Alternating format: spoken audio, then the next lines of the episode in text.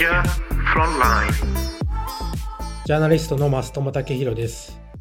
この番組はアジアの最前線を知るエキスパートをお招きしリスナーの皆様と一緒にこの地域についてより深く理解していくことを目指します。今回は防衛大学校の伊藤徹教授をゲストにお招きし知られざる大国インドの実像に迫ります。インドというと多くの日本人にとってまだまだ遠い国かなと思います。まさに伊藤先生が本番でおっしゃっているように日本国内でインド研究の蓄積がそこまでないことそして日本のメディアが置いている特派員の数が少ないというのもその一因かもしれません。今回聞いていただくとインドの体内的そして対外的な行動原理がよくわかり今後インドを見通していく上での視座も身につくと思います。ぜひ最後までお聞きください。収録日は2024年2月5日です。伊藤先生今日はよろしくお願いいたします。はいよろしくお願いします。私あのインドには行ったことなくてですねまあ、インドの友人はいたりするんですがそして、まあ、インドといえば私、去年映画の RRR を見たぐらいなんですが、まあ、おそらくリスナーの方もそういう方々少なくないんじゃないかなと思ってまして、あまりインドっていうのを、ね、理解してない方もいると思うんですが、というのもやはり日本で報道があまりまだ少ないのかなっていう気もしてまして、いかがですかね、この結構日本人は結構インドにまだまだこうステレオタイプな見方に今なってしましまいやすい状況にやっぱりありますか？こう単純な構図で見がちですか？あの、おっしゃるように、まあ、そもそも、まあ、情報が少ないっていうことが大きいのと、えー、まあ、例えば、えっ、ー、と、大きな、えー、新聞社とかですね、テレビ局もですね、えー、まあ、一人でこう、ニューデリーに支局があって、全部カバーしてるみたいなところがほとんどですね。で、まずそういう情報が少ないっていうことが大きな要素としてあると思うんですよね。それから、あやっぱりあとは、えー、我々含めた、その研究の蓄積がここはなくてですね、中国とか東南アジアっていうと、まあ、かなり昔から、この、えー、政治も経済も、あるいはその国際関係についても、研究が蓄積されてきた。でそれが、まあ、ないっていうのがですね、えー、なんかよくわからない地域、えー、あるいは、えー、国だっていうようなところがまずあるんだろうと。なるほど。うんうんうんうんまあ、そんな中でも、近年いかがですかね、やはりインドへの注目度高まっているっていうのは実感されますか？そうですね。それは、あの、間違いなく、あの、そうだと思います。ただ、これはインドそのものが、あ最初にこう、注目されたっていうよりも、まずは中国のっていうものを通じて我々日本人はですね、まあインドって重要なんじゃないのかっていうふうなあ見方になってきたっていうのが実は実際のところだと思うんです。えっと、要するに中国に対する懸念っていうものが強まる中で、もう一つ中国の隣に、これは将来性が非常に豊かな国があるぞと。で、しかもそれは中国と違ったどうも、えー、我々に近い価値観とかっていうのを共有しているような国のように思えると。しかも中国とは仲が悪いとか。あそうすると、ひょっとするとこのインドっていうもう一つの大国が我々にとって極めて重要なパートナーなんじゃないかっていうふうに言ってみれば中国っていうものを通じてインドを日本人は発見したとか。いうふうに僕は思ってるんですね。これはすごく面白いなと思いました。特にこの安倍首相の時期にかなりこのインドっていうのがこうクローズアップされた気もしますけど、やっぱりそれもやはり若干やっぱり中国というレンズを通してっていう感じなのかなと。そしておそらくこの日本人はやはりまだまだこのインドへのこの期待感というかそういうのが結構先行しているのかなという気があの今話を聞いてて思いました。で、まずこの経済のことについて、えっと、伺っていきたいんですが、インドは2027年までにドイツや日本を抜いて世界第、まあ、3位の、うん、大国になる見込みのようですが、今後、インドは順調に本当にこの経済大国、そして経済強国というふうになっていくんですかね、どういうふうに見ていらっしゃいますか？そこは、えー、その可能性と、そうなる可能性とですね、もう一つ、う、その中国のようにはならないだろうってう、中国のような経済大国にはなっていかないだろうっていう見方と、両方まあ、あると思うんです。で、まず一つの可能性として、まあ、インドが、の経済力っていうのが大きくなっていく。まあ、世界第3の GDP になるっていうことは、まあ、まず間違いないわけなんですけど、その後、例えば中国にどこまで近づいていくのか、アメリカにどこまで近づいていくのかっていうことで言うと、おここはですね、あの、まあ、例えば人口の構成っていうのを見るとですね、あの、30年前の中国と今のインドって非常に似てるんですよね。えー、若年層が多い、いわゆる人口ピラミッドで言うと、富士山のような形をしている富士山型なわけです。で、えー、まあ、それが、あの、今実はイン中国も30年前同じだったわけですね。で、まさに30年前の構成っていうのは中国とインド、今のインドと中国って非常に通ってるのは農村人口とか、あるいは貧困率だとか、えー、識字率とか、こういうのがほとんど同じなんですよね。うん、で、えー、それが中国の場合には、その若い人たちが工業、まあ、製造業にこう移っていくわけですよね。で、そうと同じことが例えばインドで起こるのかということが、あまず前提になると思うんです。で、やっぱりこれだけ若い人たちを食べさせていくためには、えー、IT だけではダメなわけですよね。IT そんなに人いらないわけで、やっぱり人を使った仕事、うん、労働力を武器にしたあその産業っていうものを起こしていかないと、飯食わせていくことが難しいわけです。そうすると、果たしてその中国のように製造業に、えー、農村から人々が移行するのかというと、いくつか壁があると思うんですね。一つは例えばカーストの問題っていうのがあるんですよね。それから、あ他にもですね、えー、まあ、教育の問題っていうのがあると思うんです。で、インドっていうと、まあ、IT の国だっていうイメージがなんとなくあって、だから、あの、なんか二桁の掛け算をみんなできるみたいなね。はい、えー、とにかく数学に強くて、えー、理数系はめちゃくちゃ強いんだろうと。だから、あ製造業なんてお手の物じゃないかというふうに楽観的に考えちゃうかもしれないんですけど、それは実態はかなり違っていてですね。確かにそういう人たちもいるけれども、それはごくごく一人握りなわけですよ。で、確かにあの、先ほど申し上げた人口ピラミッドで言うと、実は20歳から24歳の層っていうのがですね、現段階で、えー、日本の人口と同じ数いるわけです。全人口と同じ数。1億2000万ぐらいいるわけです。そこだけで。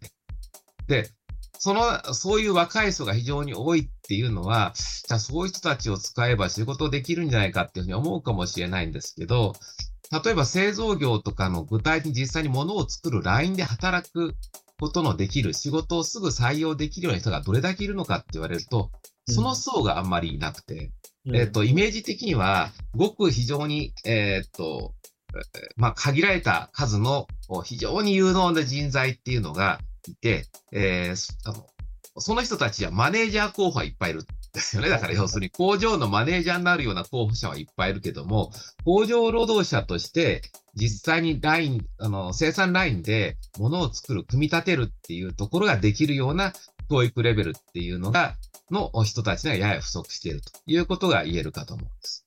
で、例えば、あの、こうの理理工系で言うと100万人毎年、あの、学、大学卒のね、理工系の人材がインドでは生まれてるんですけど、えー、例えばプラグ、プログラム、まあ、えー、コードを書けるような、えー、人たちっていうのは、その中でもごく、もう5%もいないっていうふうに言われてるんですよね。だから IIT とかの本当に有能な人材っていうのはいるけども、あの、みんなが使えるわけではないと。使える人材というわけではないということは留意する必要があると。うん、そうしたところを見るとですね、えー、ややそうしたところで、あの、インドの成長っていうものに、が、その中国と同じようにこう行くだろうかっていうと、お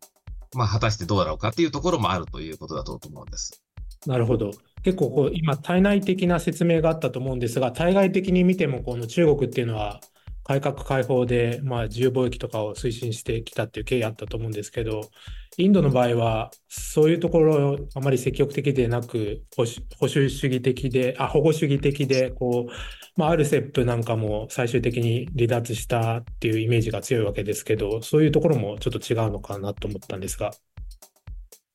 そうですね。あの、保護主義っていうのはまさにそうで、そこは、まあ、中国と違うところと民主主義っていうこともあるんですよね。で、民主主義であるからこそ、はい、人々の声を聞かなきゃいけない。えー、要するに、えー、例えばなかなかインドで進まないのは保護主義って今おっしゃいましたが、ただ農業、農業労働者っていっぱいいるわけ、農業従事者が非常に多いわけですよね。で、彼らがみんな票を持ってるわけですよね。一票を持ってる。そうすると、農業については当然保護主義的になるわけですよね。RCEP の離脱についても、牛乳ですね。えー、この乳製品なんかで、この、こういったものが自分たちの産業っていうものが駆逐されてしまうっていうような不安が非常に大きかったというふうに言われていて、えー、それから、小売業の規制っていうのは非常に強いわけですよね、インドでは。だから、あの、インドでまだセブンイレブンとか、ファミリーマートとか、東南アジアだとどこでもありますけど、で、中国にはもちろんありますよね。で、こういうものがですね、全然進出できないっていうのは、規制が非常に強いわけです。で、それはインドに行くと、いろんな商店が、ちっちゃい商店がですね、あって、そこからなんか飴がこうぶら下がってるようなお店がいっぱいあるわけですよね。で、そういうものが、例えば大きな小売業者が来たら、あの、小売、あの、何でもいいんですが、あの、イトーヨーカドーとかそういうのが来ちゃうとですね、全部潰れちゃいますよね。で、それは、中国だったらそんなこと気にしないかもしれませんけど、えー、その保護主義にならざるを得ないっていうのは、民主主義であるがゆえっていうところもあると思います。なるほど、それは興味深い、はい、見方です。うん、で、その、まあ、民主、今おっしゃった、まあ、民主主義のことについても聞いていきたいんですが、まあ、とはいえ、まあイン、ドはその自由とか民主主義っていう価値観をこうこれまで維持してきたとはいえ、特にモディ首相が、えー、誕生して、そして特にその中でも、まあ、2期目以降、このヒンドゥー教中心主義、ナショナリズムというのがこう台頭しているようなんですけど、この自由とか民主主義とかこういった価値観結構後退してきてるんじゃないんですか？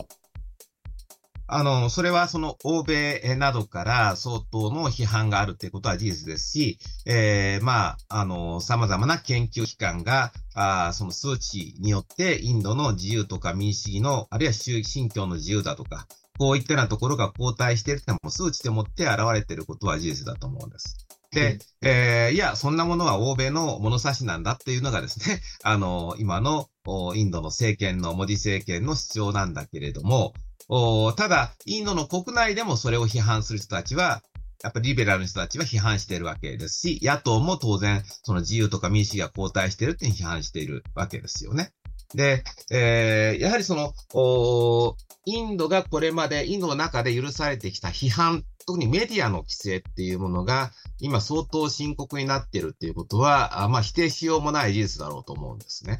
で、えー、そのインドの、インドっていうのは、民主主義を成り立たせた非常に重要な部分っていうのは、あ反対する勢力っていうものを、反対する声っていうのを封じないっていうことだったと思うんですね。で、これを、例えばそのヒンドゥーナショナリズムの動きに対して、えー、異論を唱えるような人たちとか、あ声っていうものを、その治安の名のもとに、えー、この封じ込めるっていうことが、まあ、状態化しているっていうのが今の状況だと思うんです。で、これ非常にやっぱり懸念すべき状況だと思うんですが、で、これが、あの、もう不可逆的な、もうも巻き戻せないような、えー、ことなのか、どうかというのは、まだ私は、あの、希望は持っていて、えー、っと、そもそもインドは中国と違って制度としては本来憲法、憲法上もそうした自由とか民主主義っていうものが書かれてるわけですよね。で、えー、そうした過剰な、あの、あの、自由とか民主主義、あるいはメディアの規制っていうものに対して、えー、これをまあ政権側が、あ権力者が、あまあそうしたことをやろうとしたときに、えー、その、まあ例えば、あの、野党のラフル・ガンディが議員資格を剥奪されるっていうことが、去年の、ちょうど1年前ですね。去年の春にあったんですけれども、それに対してやっぱり裁判所がノーというふうに判断したわけですよね。で、そうしたようなところは、やはりインドの自由とか民主主義というのはまだ完全には死んでないっていうふうに僕自身は思っています。そのメディアへの規制、締め付けっていうのも、私ちょっと具体的に存じ上げてないんですが、あるんですか、かなり。例えばだから、あの、まあ、よく知られているのは去年の春のちょうど1年前に起きた BBC に対するあの強い規制ですよね。あの BBC が、あの、今のモディ首相について、まあ、彼が、あそのまあ20年以上前の話ですけれども、グジャラートボードっていう、まあ、あの、ムスリム、イスラム教徒をまあ、が虐殺されるっていう事件があったわけですけども、その問題にこう関わったのではないか。まあ、これ自体はもう相当言われてる話なんですが、え、その疑惑を中心に、インドモディ問題っていう番組を放送したところ、これにま激怒してですね、あのー、その放映禁止にするというだけではなくて、BBC のあのニューデリーとムンバイの支局に税務捜査をかけると。いうようなことをやったりしてるわけですよね。でこういう税務操作みたいな手法は他にも、他のメディアとか、えー、あるいは反、反体制的な、あその、研究機関、シンクタンクなんかにも行われていることなんですよね。で、こういう形で、まあ、徹底に圧力をかけるっていうことをやってるってことです。Asia Frontline まあ今ここにあのお持ちしたご著書のインドの正体を読んでいて、私一番ハッとした箇所がですね、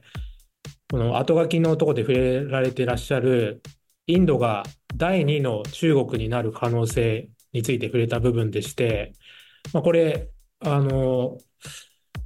どういうことかというと、おそらくこの私の理解では、この西側がこのインドっていうのも国をこう、まあ、サポートというか受け入れている合間にインドが徐々にこう権威主義的になっていくということだと思うんですけど、まあ、それ、中国、まさに起きたことですよね、その WTO に中国を入れて、その後すごく経済成長して、で、またこうすごく権威主義的になっていったっていうパターンがあったわけですけど、この例はすごく面白いと思うんですけど、ご説明いただけますか、この点。はい。まあ、あの、かなり大胆なことを書いたつもりで、あの、批判をされたんですけど、もちろん僕はそうならないっていう可能性ももちろんあるっていうふうに思っているわけです。先ほど申し上げたように、インドは一応中国とは違って民主主義国家だし、えー、制度としては民主主義、あの、今でもその、まもなく選挙がありますけど、総選挙によって、まあ相当程度モディ政権は強いし、今の与党が、まあ圧倒的優勢ではあるけれども、野党の活動の自由っていうのが全くないわけではないし、えー、選挙の結果、野党が勝つという可能性だってゼロではないわけですよね。で、そういった点では、その、やっぱり中国と同じっていうふうには全く思わないんですけども、おただ、あその、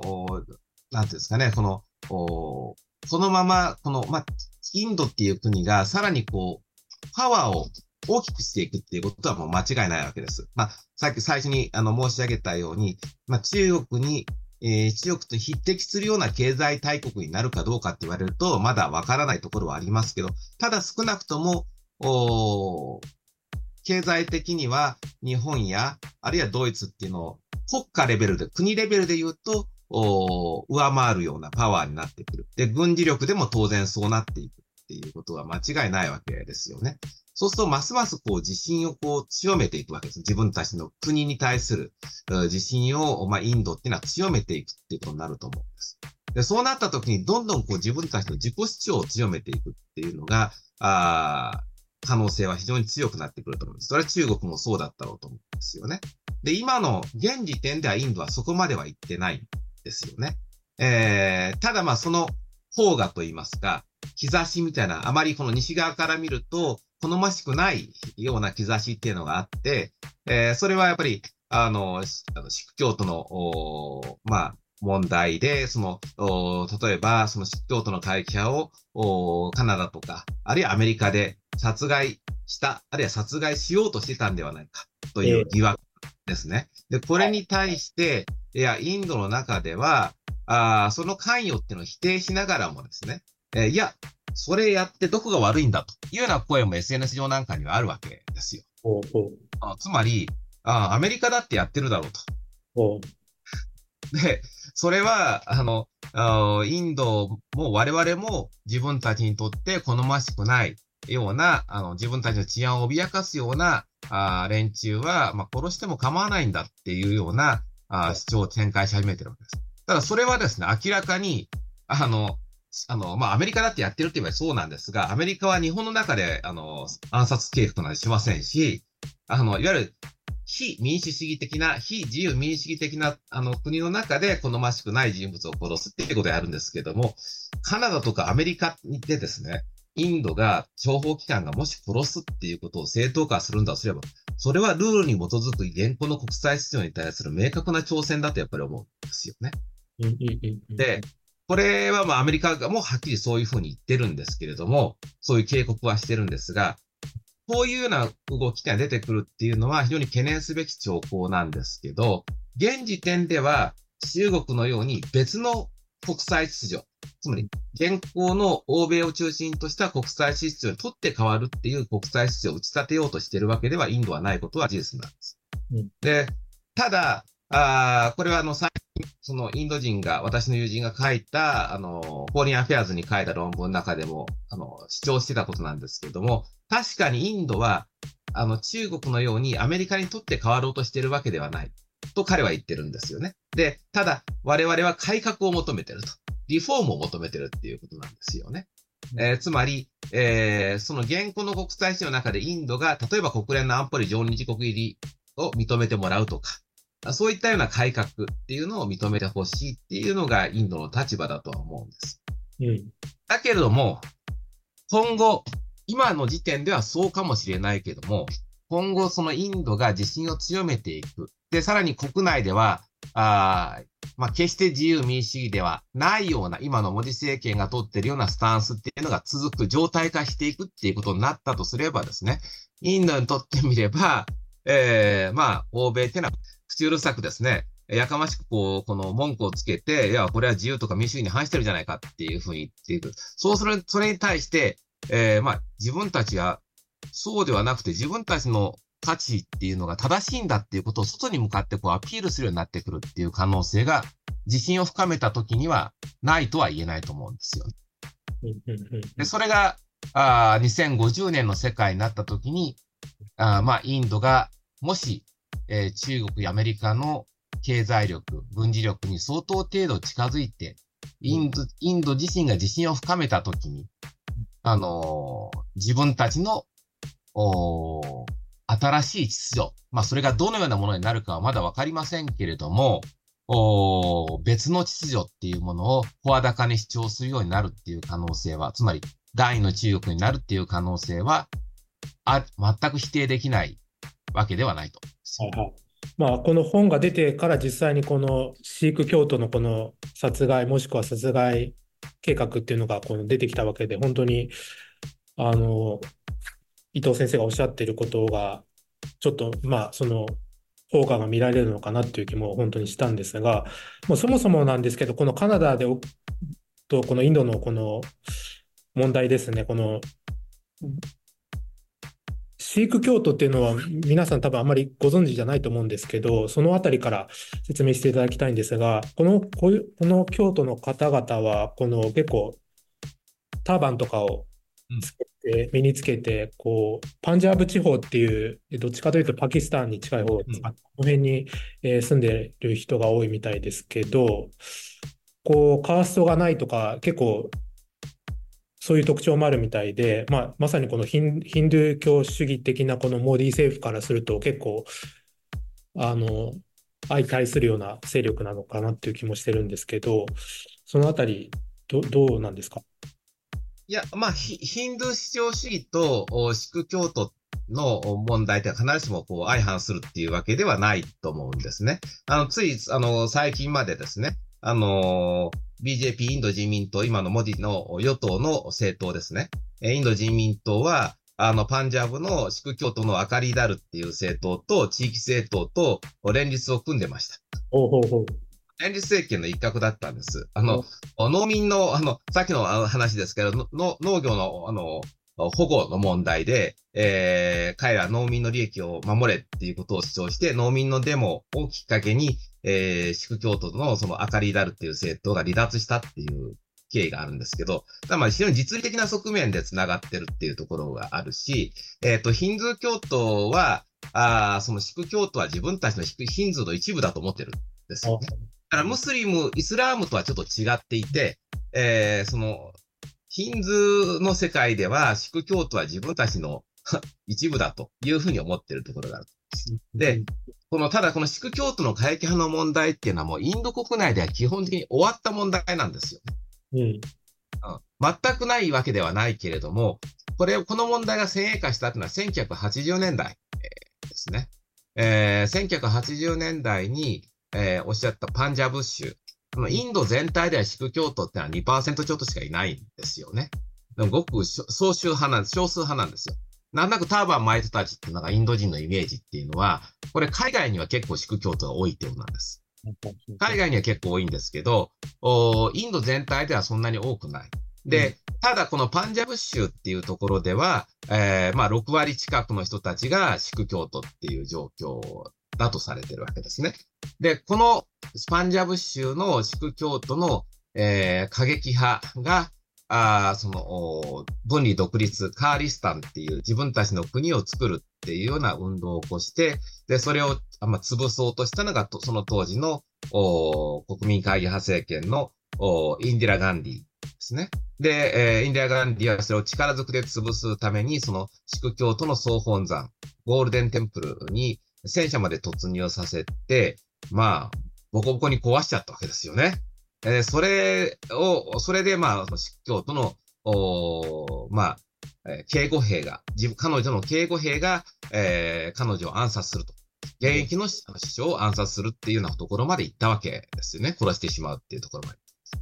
で、その時が、あまあ、まあ、頂点ですよね。あのー、宿教と会議派の問題って。その後、おそのラジブ・ガンジー政権の下で、えー、まあ、徹底した総統作戦っていうのが行われて、結局これ沈静化しちゃったんですね。で、えっと、沈静化したっていうのは、まあ、パキスタンがもう支援をやめたっていうこともあるんです。パキスタンは宗教徒の過激派を1980年代の半ばぐらいまではあその反インド勢力だからっていうことで支援してたんですね。だけど、もうちょっと弱っちゃったら、えー、パキスタンも、まあ、そこよりも、おあの、カシミールのイスラム勢力に支援を切り替えていくっていうことになるんです。で、まあ、そういうことがあって、あの、カシミ、あの、パンジャブのね、シク教徒の独立問題ってのはもうほとんど終わってた話なんです。だから大きな事件ってそんな起きてないんですよ。うん、ところが、先ほど申し上げたように、シク教徒は海外に相当散らばって住んでて、この1980年代にこう徹底した弾圧、鎮圧作戦が行われた結果として、そこから逃れるために、海外に出ていったような人たちもたくさんいて、で、外に行ったシク教徒の会議が過激化するわけですよね。で、そういう人たちの中でも、特にその、そういう、まあ、あの、人たちを受け入れるのに非常に積極的だったのがカナダとか、あイギリスとか、あアメリカなわけですよね。で、こういったところにシク教徒のあの比較的過激な人たちが全部ではないですよ。かなり暮らしているっていう状況があるわけですよね。だからカナダにはまあ相当程度やっぱり、えー、シク教徒がいて、まあ、カナダにいるインドインインド系の人のうちの半分がシク教徒。まあなんか一説には、一説には80万人ぐらいいるみたいな。ね、そんぐらいはいると思いますね。で、その人たちのすべてが、もちろん過激派ではないんですけども、彼らの中にまだカーリスタン運動っていうことを、まあ、あの主張するような人たちがいるわけです。で、インドから見ると、確かにそれは、あの、国内の分離独立運動につながるっていうことではないと思うんですけども、ただ、その、この近年ではですね、あの、かなりその過激な、あの、勢力が、カナダとかアメリカ、イギリスで、あの、インドの領事館とか大使館のを襲撃してね、えー、例えば、あの、インドの国旗を、あの、下ろしちゃって、で、力ずくで、あの、あの、破って、で、そこにカーリスタンの旗を立てるみたいなことをやったりしてるわけですよ。で、こういうものに対する憤りが多分相当あるで、あの、イギリスとかカナダとかアメリカはね、それに対して何もやってないというようなことも不満としてずっとあったと思います。うん、なるほど。ただ、それがね、暗殺っていうところまで行くのかっていうのは、私自身もちょっとよくわからないです。つまり、そこまでのリスクを犯してね、あの、カナダとかアメリカとかで、えー、暗殺行為をするっていうような意味がどこにあるのかっていうことは、やや疑問です。ですから、あの、確実にこれ、インドがやったっていうふうには、まあ、言い切れないところはあると思います。ただ、やってないともやっぱり言えなくって、あの、合理的に考えたら、そんなリスクを犯す必要はないと思うんですけれども、ただ、あその相当程度、その国家としての対面が潰されたというようなイメージ、印象は、あの、ずっとインド、モディ政権は持ってたと思うんです。ははははというわけで、まあ、真相はわからないものの、しかも、まあ、インド政府が自体がどれだけ関与してたっていうかっていうのも、まあ、まだ分かってないということですよね。で、まあ、まあ、でも、ある意味、こういう事件が起きるっていうのは、まあ、さっきからお話がある、このインドがちょっと自信をつけてきているっていうところとも、ちょっともしかしたら関係してるのかなという気もしました。で、一方なんですが、このカナダのトルドー首相が、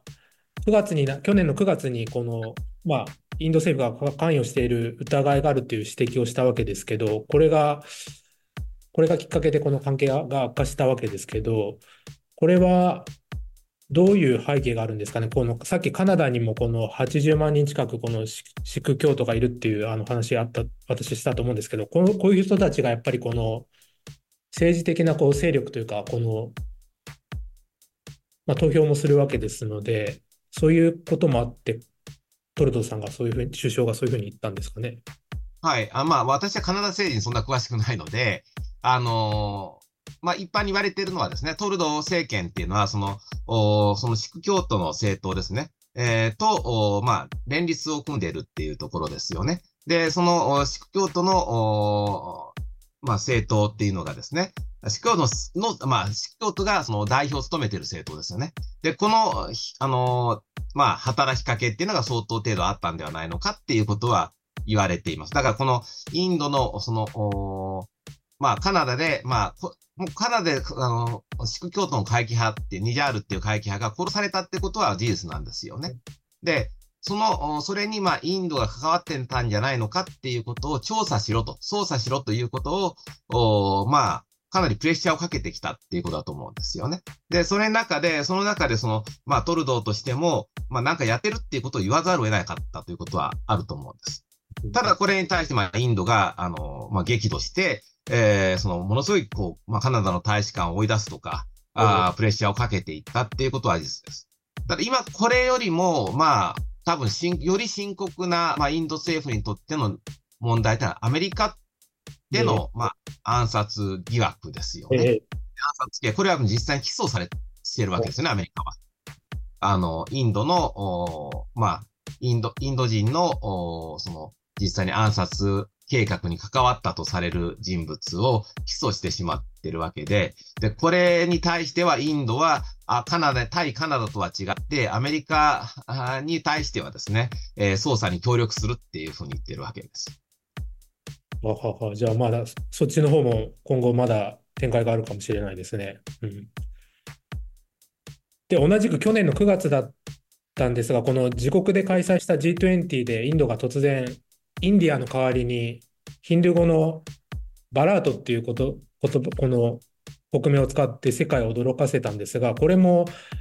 どうですかね、ある種、今年4月から5月に予定されている総選挙を見越した国内向けのアピールみたいなもんなんですかね？そうだと思いますね。あの、まあ、ただ、ヒンディー語だけではなくって、あのまあ、インドの様々な言語の中で、そのローカルな言葉で、まあ、インドっていうことを意味するのがバーラトなわけですよね。で、この、おだから、もともとでも憲法にもね、インド憲法の一番最初のところにも、おその、インディア that is バーラトって書いてあってですね、その、お まあ、バーラトとインドっていうのは同じことで、日本、ジャパンっていうのと同じなんですよね。ジャパン、日本っていう関係と同じなわけですよ。えー、ただ、その、それを、その国際舞台で使うかっていうことですよね。まあ、日本っていうふうに、えー、英語で書いて、NIPPON って書いて、その、それを、その、それを名札の前に置くっていうような発想なので、まあ、ちょっと非常におかしな話なんですよね。で、ただそうすることによって、えー、まあ、まあ、まさにインドのローカルな支持者、まあ、特に、まあ、ヒンドーナショナリストたちの支持を獲得したいっていう思惑はあったでしょうし、もう一つの要素っていうのは、あの、インディアっていうのが、やっぱりなんとなく外から押し付けられたものだっていうような、まあそういうアピールをしてます。実際にはそうではないんだけれども、えー、別にイギリスが初めてインディアっていう言葉を使ったわけではないんだけれども、そういったようなイメージをロスさせるっていうのは意味があって、ちょうどこのあの、えっ、ー、と、G20 の前にですね、直前に野党の連合がですね、インディアっていう名前を付けたわけですね。自分たちの野党連合の名称をインディアにしたわけですよ、ね。役所みたいなもんですよね。うん、そうですね。で、そのインディアっていう野党連合を、要するにそれがよそから来たような、そのイギリスの時代の言葉を未だに使ってるっていうのは、そういうレッテルを貼るっていう意味もあったと思います。ただ、これは国際的にはおそらく、あの、あんまり意味をなさなくて、えー、っと、これやっちゃうと、まあいろんなところで私言ってますけど、えー、今まで、あの、モディ政権自体が使ってきたメイクインインディアとかどうなるんだとかね。あの、えー、そういう話ですよね。じゃあやっぱりあんまり、まじ、まあ真剣にそこまで捉えなくていいことなのかもしれないですね。まあ、はい。で、まあ、総選挙の話がありました。ここ、これ、あの、与党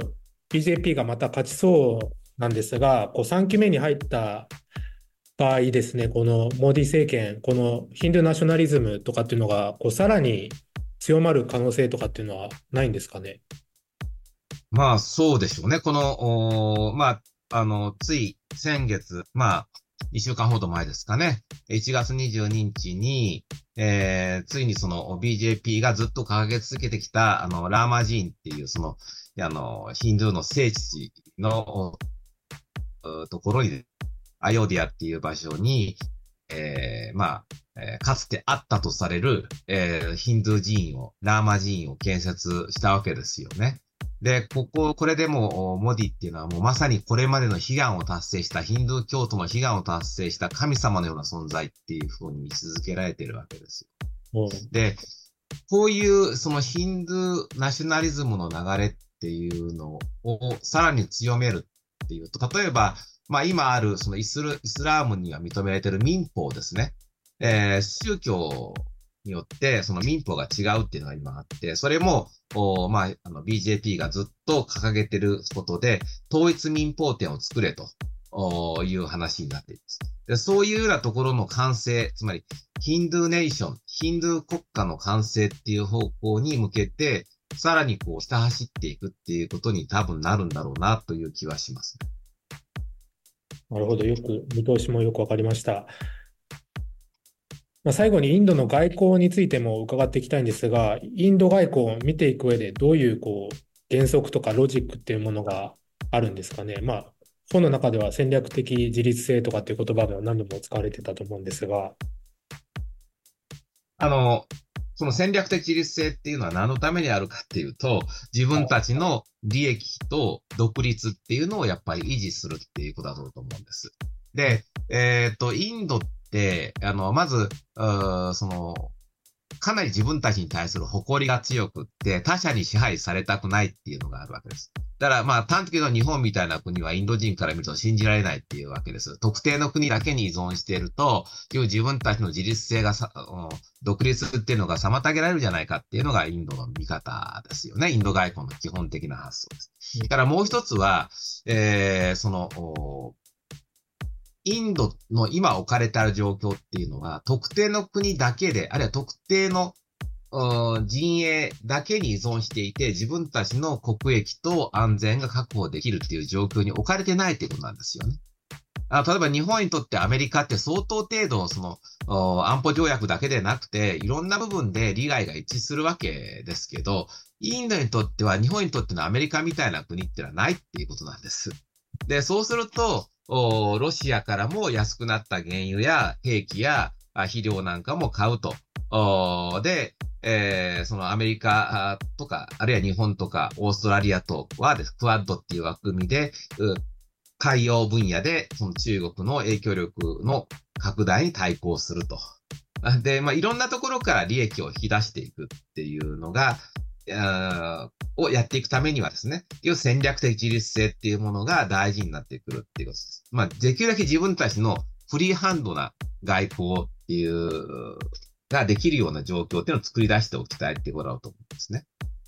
で、それが、まあ、基本原則だと思います。ただ、それが、あ時には、やっぱりこの、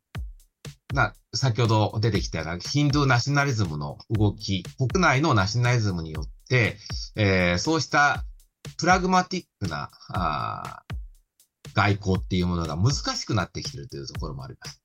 普通に考えたら、そんな、あの、行動は取らないのにっていうようなことをやるのが、あの最近ちょっとあってですね、それが先ほどの、おその、アメリカ、あるいはカナダに対するね、えー、反応だとか、あるいはその、まあ、最近のその、イスラエルとハマスの戦闘ですね。これに対してモディがもういきなりこう、イスラエル支持っていうようなことを発言すると。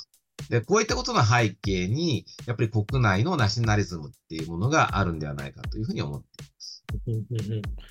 なるほど。そのプラグマティズムが、まあ、働かなくなるような、そういうふうな懸念もあるということですよね。そうですね。で、大きなこのピクチャーで見たときですね、この将来に向けて、このやはりインドというこの大きなポテンシャルを持った国が、いわゆるクワッドの方、まあ、日本とかアメリカの方につくのか、中国とかロシアの方につくのかっていうのは、やはりこの、本当に世界を左右するような、このスイング国家っていう可能になり得ると思うんですけど、まあ、今おっしゃっていたように、どっちつかずみたいな、そういう感じでいくっていう可能性が一番高そうですか？あインドにとってはそれが一番いいシナリオなわけですよ。で、あの、インドにとってはそういう状況が今後も続いてくれることが望ましいわけですけども、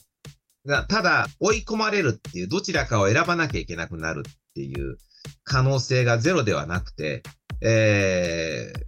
まあ、あの、まあ、ないでしょうけど、一つは西側が、あそのインドの、まあ、民主主義だとか自由とかの交代っていうものを厳しく追求してですね、えー、じゃあそれだったら俺たちはもっと中国とかロシアと付き合うよっていうふうになっちゃうっていうことですけど、まあ、さすがにそういったような行動は西側も取らないだろうっていうことと、おまあ、インドもそれは、あの、絶対避けたいわけですよ。お特に中国と組むっていうのは中国っていう圧倒的な大きなパワーの属国になってしまうっていう、しかもそれが安全保障上の最大の脅威だっていうことなわけですから、それはもう絶対避けたいわけです。で、ただ、あの、あり得るというのは中国が、あの、今のうちにインドを叩くっていう可能性ですよね。つまり、今後力としては、インドがそこ、どこまで伸びるかっていうのは最初に申し上げたように、まあ、不透明な部分はあるけれども、ただ中国の、まあ、成長率に比べてインドの成長率が高いっていうのは、この数年は続くわけですから、そうすると当然軍事費なんかもこうインドは使える部分が大きくなっていくわけですよね。で、まあ、インドはさらにこの今西側から引っ張りどころですから、アメリカとかフランスとか最新鋭の兵器が入ってくるということになってくると、相当程度これ今後は、その、軍事力で言うと、あの、インドと中国の差が縮んでいくということになると思うんですね。でそれは当然中国も分かってるわけで、そうすると、中国からすると合理的には今のうちに叩いておくっていう方が合理的なわけで、実際上その中国の、まあ、国境での構成というのはこれまでないほど強まってるんですね、この2020年以降。うん、で、これ本格的に中国が本当に軍事構成を今かけてきたら、さすがにこのインドとしても、まあ、同地つかずの状態っていうのを維持することは難しくなって、まあ、西側に依存せざるを得ないっていう状況が生まれてくるかもしれない。だからインドとしてみれば、なんとか中国を今思いとどまらせる。まあ、そのためには中国とも話はする、対話をするっていうことですね。だから中国との関係をインドにとってみれば、今すぐ対決するのではなくて、マネージしていく。うん、なんとか管理していくっていうのが、当面の戦略だろうと。ただこれがうまくかどうかはもう中国の習近平体制の、あの判断一つですので、ここは不透明な部分です。うん、よく相場感が分かりました。ありがとうございます。で、恒例の質問でして、これ、おすすめのアジア作品を教えていただきたいんですが、一つ。はい。あの、まあ、僕が自身がこのインド研究を始めるようになったきっかけですけど、今のモディ政権からすると、全然こう、真逆のような あ存在です。ただ、モディ政権も非常に重視している、あの、ガンジーですよね。あの、映画ガンジーっていうのは1980年代の映画だったと思いますけど、アカデミー賞も取った映画で、まあ、イギリス、あまあ、イギリスとかね、アメリカとかインドの、まあ、合作だったと思うんですけど、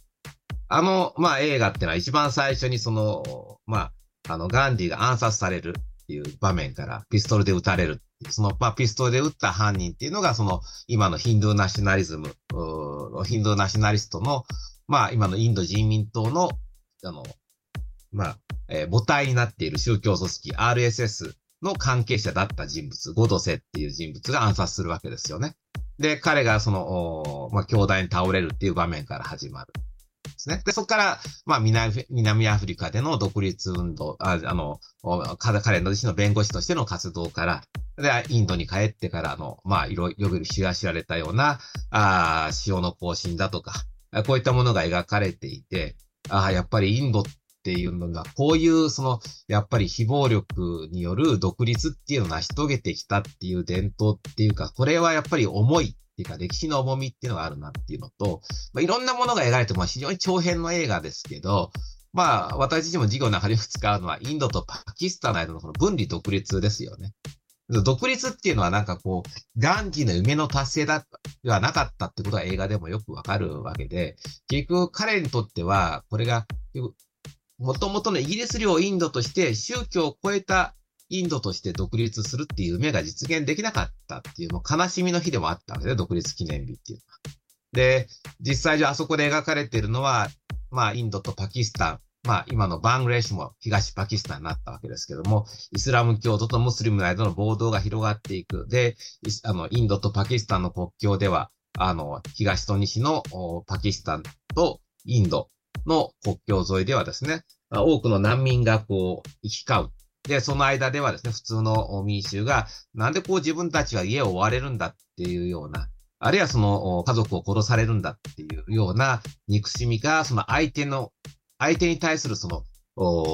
憎しみにつながっていって、まあその行き交う難民で、まあインド側からパキスタンに渡る人たち、パキスタン側からインドに渡る人たちがですね、あの、まあ、ある、一人がですね、あの、石を投げたっていうことを機会にものすごい大暴動になるっていう場面があるんですけども、それがまあ、今のインド、パキスタンの関係っていうものの根底にあるっていうこともよくわかる映像だと思うんですよね。今聞いてみて、はい、あの、インドのこの歴史的なこの成り立ちっていうのがわかるような映画なのかなと思いました。私もまだ見てないので、見てみたいと思います。伊藤先生が何かこう、リスナーの皆さんに告知とか何かありますか？えっ、と、まあ、告知っていうことないですけど、あの、インドの正体っていうのを、あの、去年の春に書いてますので、これが、まあ、あの、比較的、あの、わかりやすく、あの、自分自身の実体験、まあ、インドに暮らした時の実体験なんかを踏まえてですね、えー、書いたつもりで、まあ、かなり、そもそもそのインドって、あの、重要だっていうことからこう書き始めるとか、話し始めることが多いんですけど、えー、いや、そもそも、本当に私たちと価値を共有してんのかとか、利益を共有してんのかっていうことから、えー、問い直してみる。で、えー、その上で、いや、実は意外にあんまり価値も利益も共有してないんだよっていうふうに僕は思っていて、えー、でも、じゃあ、それならインドとそんなに付き合わなくてもいいんじゃないかっていうと、実はそうではないと。あそこで、そのやっぱりインドっていうのがこれからどういうような、まあ、存在になっていくのか、えー、どういうパワーになっていくのかっていうことを踏まえると、どうしても嫌でも、たとえ嫌であっても、この国と付き合わざるを得ない。できるだけこの国が我々にとっても理想的な国になっていく、その理想的なパートナーになっていくような国にしていくように、今のうちにこう、このインドっていう国を知り、そしてこのインドに働きかけていくっていうことが大事だというふうに、まあ言っているんですけど、まあ詳しくは読んでいただければありがたいと思います。もうこの結構重版にもなってるようで、すごく読まれてそうですね。あの、おかげさまで三釣りになりましたので、はい。まあ私も読んですごく勉強になりました。はい。皆さん、リスナーの皆さんにも、あの、推薦したいと思います。もう今日、はい、ずっとお話を伺ってて、まあ、インドへの理解がぐっと深まりました。だいぶこの実像がクリアに見えてきたと思います。で、引き続き私としても注目していきたいと思います。というわけで、本日は防衛大学校の伊藤徹教授にご出演いただきました。伊藤先生、ありがとうございました。ありがとうございました。Asia Frontline